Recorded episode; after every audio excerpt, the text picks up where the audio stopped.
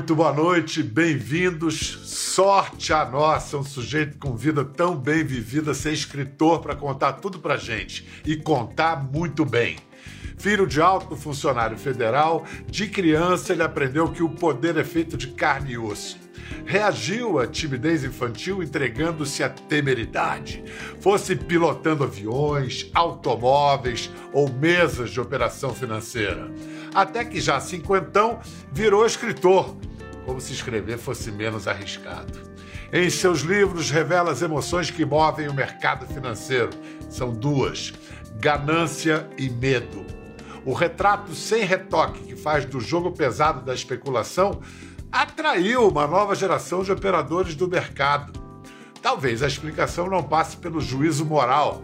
Ele escreve como vive, com pleno espírito de aventura. É uma honra e uma alegria receber o tricolor Ivan Santana. O prazer é todo meu, Biel. Que bom estar com você de novo. Já te vemos algumas vezes e saudações tricolores, né? Saudações tricolores sempre. Escuta, Ivan, você, quando criança, quantos presidentes da República você conheceu? O Dutra foi o primeiro que eu conheci. Meu pai trabalhava com ele, tem a fotografia do meu pai com o Dutra ali. Primeiro conheci, mas assim, de muito prazer, muito prazer, o garotinho passou mão na minha cabeça e tal. O Getúlio eu conheci de ver de pertinho. O Juscelino eu conheci várias vezes, falei várias vezes e tal. O João Goulart, eu fiquei duas horas e meia debaixo de um sol terrível na inauguração da Uzi Minas e o embaixador japonês fazendo um discurso em japonês. E o Jango falando um monte de palavrão irritadíssimo, morrendo de calor. O Castelo, é, é, o Castelo Branco eu conheci bem. Você aprendeu alguma coisa com seu pai, com essa proximidade do poder? Ele era um alto funcionário, trabalhou para todos esses governos. É, aprendi demais com meu pai, que meu pai tinha um hábito de, na mesa lá em casa, ele contava tudo que fazia. E eu tive a sorte de morar logo depois da guerra em Londres com meu pai, quando ele fazia o curso da London School of Economics. Meu pai era daqueles caras que contava tudo sobre a Alemanha, sobre o Stalin, e eu, eu, fiquei muito perto desse, dessa história, porque eu cheguei na Inglaterra pouco depois da guerra. Então eu tive essa cultura geral de economia e de política mundial desde muito cedo. Eu, Sérgio e a Sônia, todo mundo. É, que delícia, né? Que delícia, que, que privilégio. O, o Ivan irmão do célebre escritor Sérgio Santana, sua irmã, a brilhante Sônia Santana, também escritora é, vocês tinham esse pai incrível, essa figura, é, né, um, um, professor como pai, um pai como professor, e vocês liam as mesmas coisas ou já desde jovem as diferentes personalidades se revelavam? No comecinho, não. Primeiro que mamãe é que obrigava a gente a ler. Era obrigado. Lá em casa tinha, era proibido ler história em quadrinho. Uhum. A gente tinha que ler. Teve até uma, uma, uma ordem. Eu não sei se para a Sônia era diferente, mas para mim para o Sérgio foi primeiro Monteiro Lobato, depois Júlio Verne, Alexandre Dumas, entendeu? Ele tinha aqueles livros e tal. E algum, alguns trechos dos livros minha mãe grampeava. Para a gente não ler. grampeava as folhas. Grampeava três, quatro folhas, talvez porque alguém tivesse uma amante, alguma, eu não sei. E a gente obedecia aquilo, ela fiscalizava, não sei. Ao mesmo tempo, é, você não é aquela figura livresca apenas. Você é, tem paixão por velocidade, você se arriscou em carros, em aviões. Era uma reação? Essa sua temeridade era uma reação à timidez? É, eu era tímido demais e sofri muito bullying no começo do colégio. E eu comecei a, a me tornar herói pela maneira errada, né?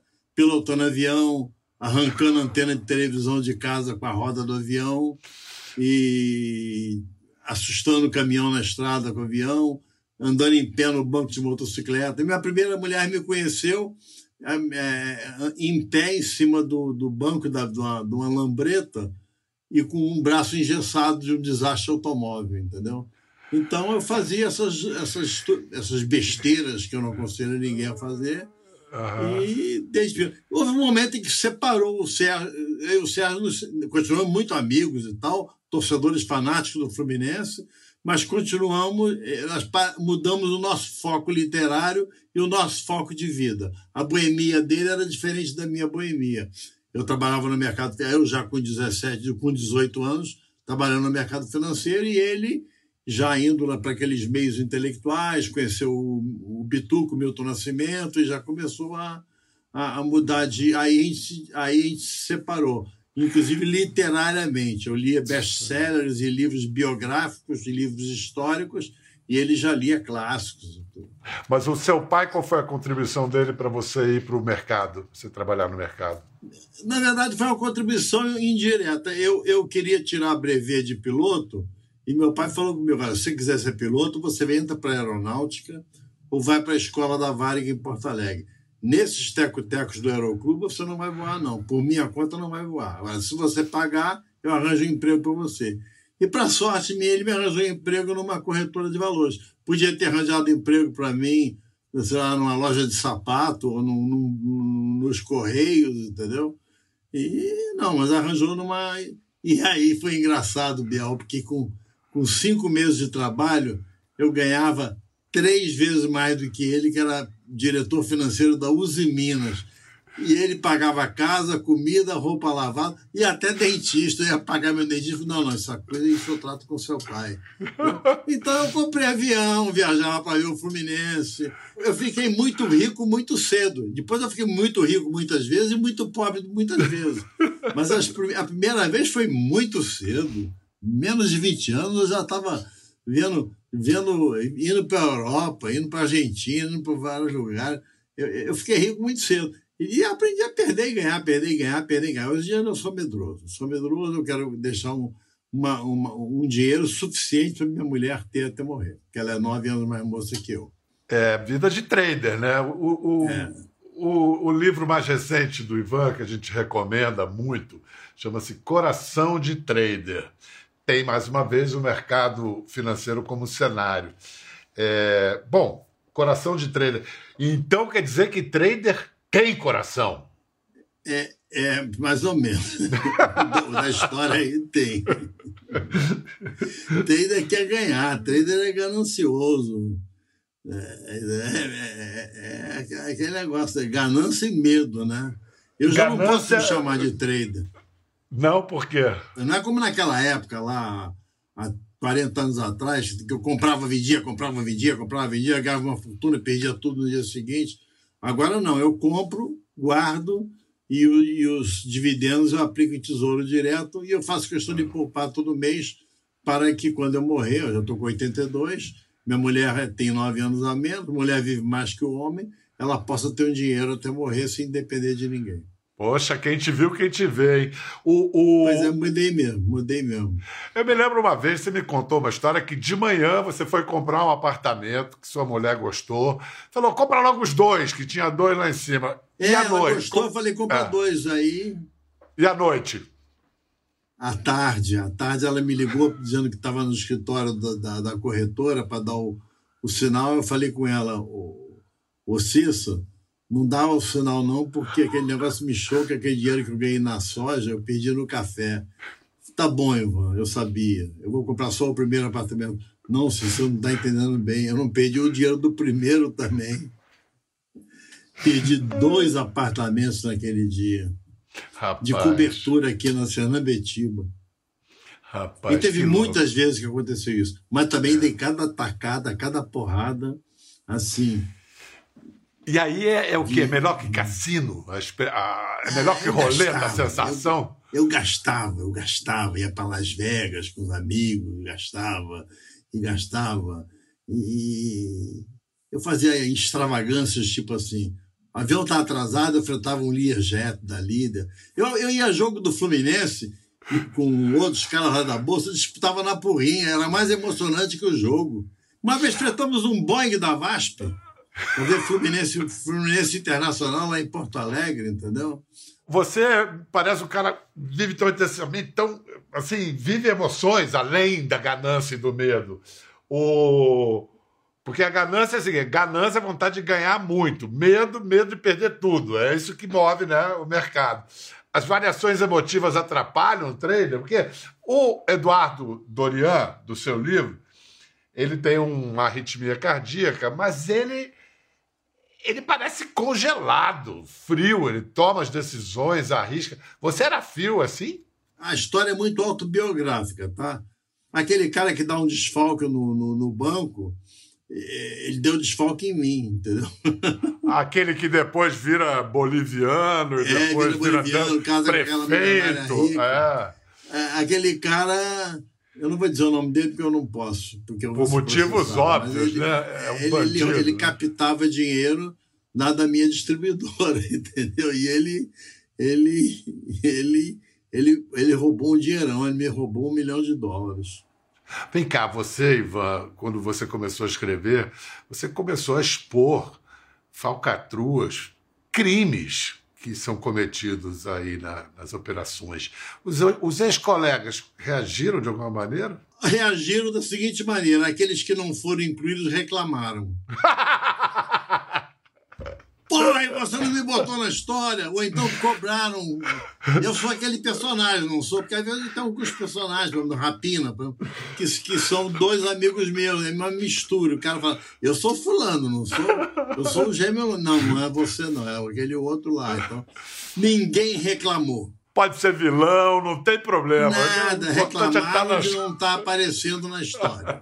Escuta, é, dito assim, parece simples. Tem que comprar na baixa e vender na alta. É. Que, por que, que não é tão simples? Porque a gente não sabe quando é a baixa. Vamos supor que o cara comprou o Microsoft quando foi lançado. Tá. Vamos supor que o cara, o cara, assim, até bem corajoso, pegou 100 mil dólares e comprou em Microsoft quando foi lançado.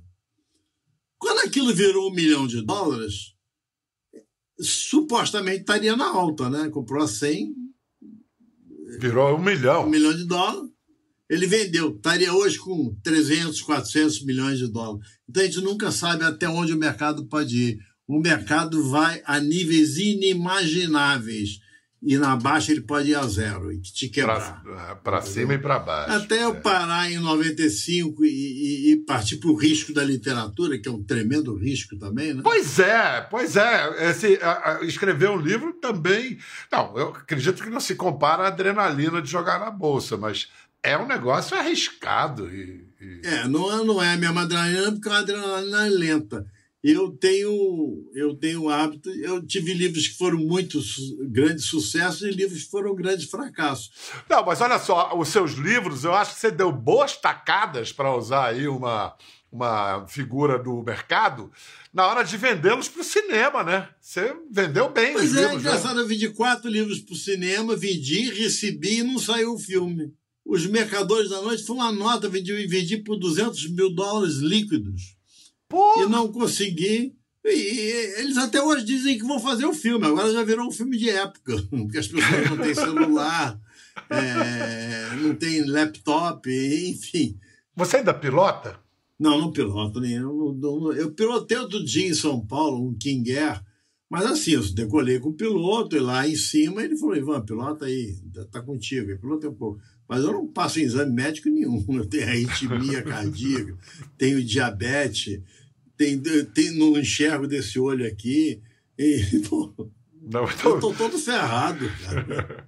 Mas a cabeça tá fora. A cabeça... O casco tá bom, a cabeça ah, tá ótima. Tá tinindo. Mas lá dentro o maquinário tá.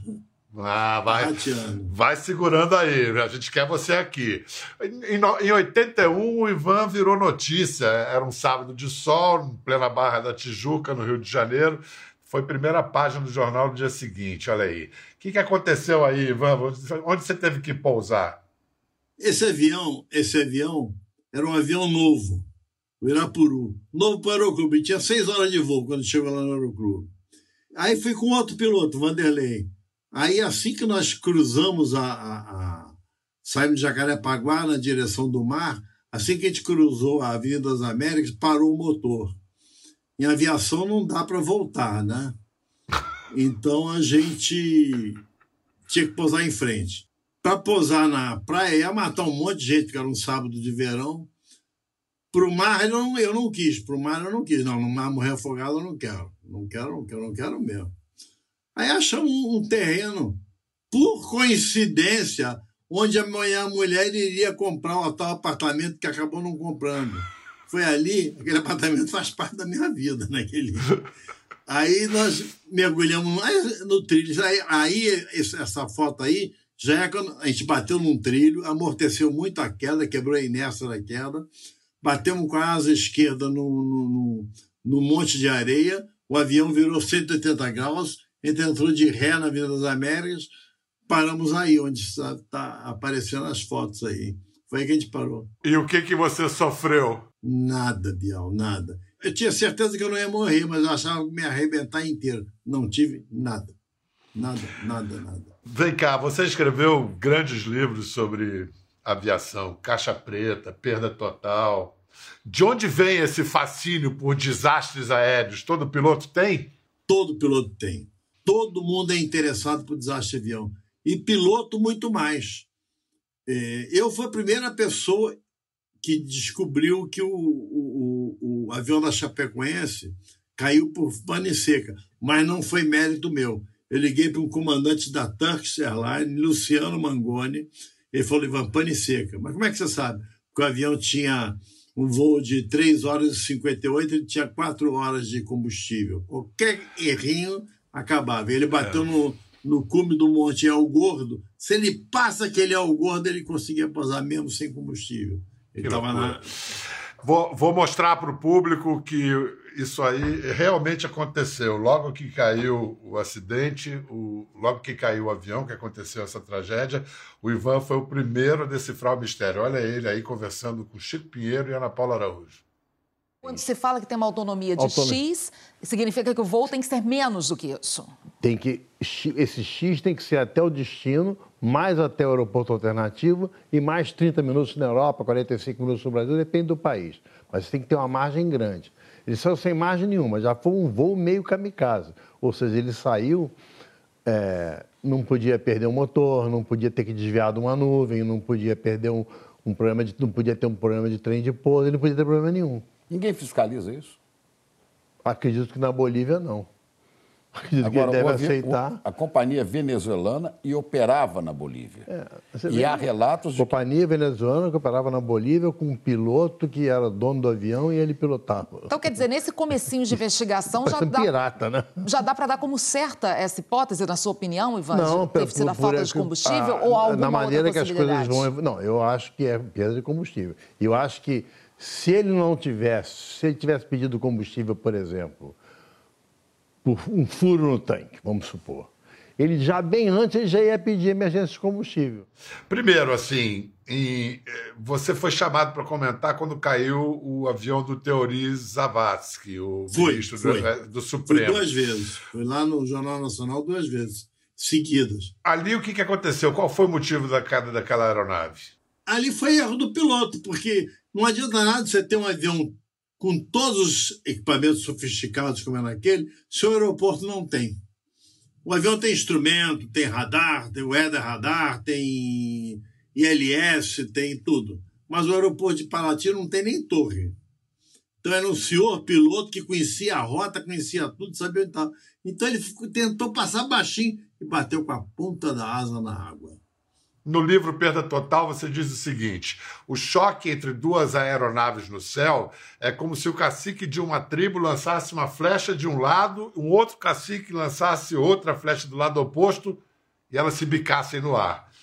Ou seja, perto de impossível de acontecer. Então, como é, é que um, como é que então um Boeing e um Legacy se bicam, quer dizer, e matam 154 pessoas, como aconteceu em 2006?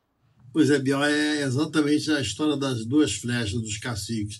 Porque e olha, ele bateu tão de leve que o, o, o Legacy perdeu só o winglet, que é aquela pontinha da asa, e o, o, o, o, Boeing cortou como se fosse uma lâmina, uma gilete, cortou metade da asa, entendeu? Ele deixou de ser um avião, perdeu a sustentação. Então, um avião pequeno derrubou um avião grande, nenhum viu o outro nem antes, nenhum viu soube do outro nem depois, porque enquanto o, Legas, o Legas prosseguiu sem saber que tinha batido em outro avião. Imagina dois aviões a 800 km por hora batendo de frente. E tudo por, por, por causa de uma, os pilotos americanos não sabiam pilotar o avião. Ficou durante uma hora lá no painel escrito TCAS off.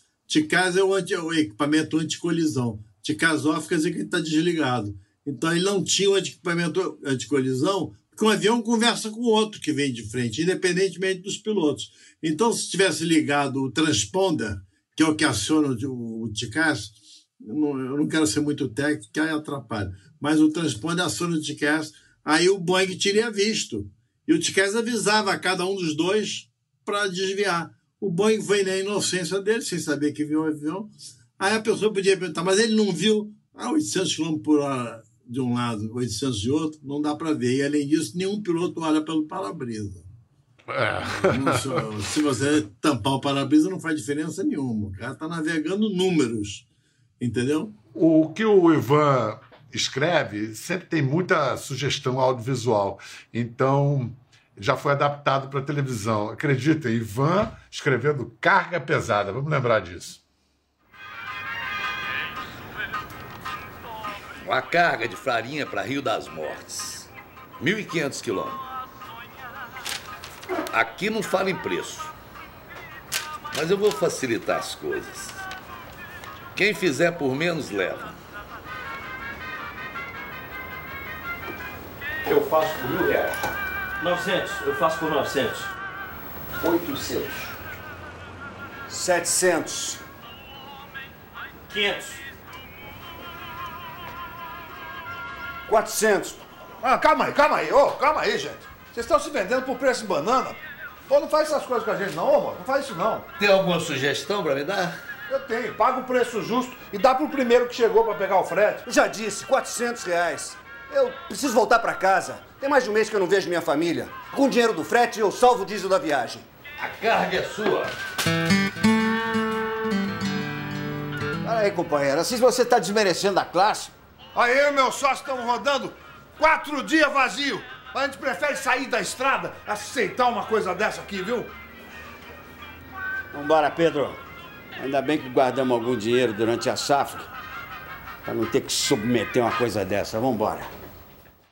Ivan, como é que você foi parar na carga pesada, escrevendo aí Pedro e Bino? É, pois é, eu tinha, eu tinha terminado de escrever o, o, o Caixa Preta, aí, numa entrevista para a CBN, eu disse que estava interessado em escrever um livro ambientado nas estradas, sobre é, é, roubo de carga, roubo de caminhão e assassinato de, de caminhoneiros e tal mas eu precisava de um caminhoneiro que me levasse pelas estradas do Brasil.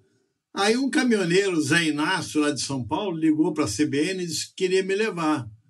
Aí fiquei 40 dias com ele. Primeiro fiquei três dias hospedado na casa dele lá em Guaianazes, em São Paulo, aí em São Paulo. E depois fiquei procurando carga com ele. E aí embarquei naquele negócio de carga e tal. Então eu, eu, eu escrevi o livro Carga, carga Perigosa. E a Edna Palatinic, aí da Globo, ela gostou demais do livro e queria fazer uma série. Mas a Globo já tinha programado o Carga Pesada. O Carga Pesada, refazer o Carga Pesada que tinha feito nos anos 70. Mas aí veio, me chamaram para testar lá, fazer o roteiro. Eu fiz com o Leopoldo Serran e fiquei lá. Eu fiquei surpreso, uma surpresa deliciosa no passado, ao ler Rodó de sua irmã Sônia, que é um barato, é um livro de contos primoroso. Ela é tem lindo, uma. Lindo, é lindo. É lindo, ela tem um passado de um currículo de romances históricos. De repente surpreende a gente assim com um livro de contos. Você foi surpreendido ou já conhecia o fui talento para ficção? Não, fui surpreendido porque ela escrevia mais livros acadêmicos escolares, entendeu? Sobre a Princesa Leopoldina, sobre a Inconfidência Mineira. É, ela não, esse livro tem muito de Sérgio, muito do André, entendeu? Mais do Sérgio que do André. O André é meio porra louca na literatura dele, mas é, é tem muito de Sérgio. É um livro que o Sérgio assinaria. André é o sobrinho do Ivan, né? Filho do Sérgio. É filho do Sérgio. É. E o livro, o, livro, o livro é uma continuação do Sérgio. Sérgio é lindo o livro. É lindo, a Covid nos levou em 2020, não foi? É. Do dia 10 de maio de 2020. É. Vem cá, é, hoje em dia, nesse país em que famílias se dividem por causa de políticos, você e Sérgio não podiam ser mais distantes ideológica e politicamente. No entanto, vocês já brigaram por causa disso? Brigamos por causa de uma eleição municipal, estadual. Tivemos uma briga, ficamos dois anos sem falar por causa de uma briga de, que eu tinha votado no, no Moreira Franco, que eu queria não sei o quê, e ele tinha e? votado no no Brizola. esquerda. Mas uma vez eu votei no Brizola também, entendeu? E, teve uma briga política. E, mas foi uma briga pequena, mas durou. Ela foi, foi pequena, mas foi duradoura. A gente fez as pazes na, na, na cabeceira do meu pai, dois dias antes do meu pai morrer. Aí nunca mais brigamos. Agora, a minha conversa com o César era Fluminense acabava o jogo, ligava para ele. É isso. Se estava ocupado é porque ele estava conversando com o André. é isso. O Fluminense tem, traz a paz, a fidalguia. Você voltou, depois de 25 anos afastado, você voltou à Bolsa durante a pandemia. Mas agora né, desse jeito mais maneiro, é isso? Você agora não, não fica. Não, eu, eu, como, como, como operador, eu sou papai e mamãe, o cara mais conservador do mundo, compro ações tradicionais, é, que, que, dão dividendo e, e tesouro direto e tal. Agora, na, na, na, minha parte de aconselhamento, eu não aconselho especulação a ninguém. Pelo contrário, eu digo que esse negócio de fazer curso de, de, de fim de semana e sair apestando é jogar dinheiro fora. Esses caras que fazem curso de fim de semana, seja um day trader, é jogar dinheiro fora. Agora, o mercado é muito mais honesto do que na minha época quando eu comecei na Bolsa de Valores do Rio em 1971, era só ladroagem, cara. eu conto isso em rapina. Você conta, você conta isso em rapina. E hoje, então, para um jovem que. Porque tem acontecido isso, tem uma garotada que lê os seus livros, se apaixona por esse universo e vira operador. Então, se tem você pudesse. Muita gente que trabalha muita por gente... causa do. Principalmente por causa do Mercadores da Noite. É. Se apaixona pelo personagem, Júlio Claro. Então, uma dica só para quem está entrando nesse mundo. Entra no mercado sem a obsessão de ficar rico de uma hora para outra, você não vai ficar, entendeu? Você entra no mercado e aplica com calma. De, é melhor deixar de fazer 10 operações que você não tenha certeza para ir só naquela que você tem certeza. E na vida você tem pouquíssimas operações você tem certeza que, que vai ganhar. Eu só tive três operações e nas três eu ganhei muito dinheiro. Ivan, grande abraço. Vamos ver se a gente se vê mais vezes. Isso aí, muito obrigado. Tchau. Tchau. Obrigado para você. Ivan Santana está com um novo livro na praça, Coração de Trader. E aproveito para falar também de Rondó, de Sônia Santana, uma beleza de livro. Até a próxima. Quer ver mais? Entre no Globoplay.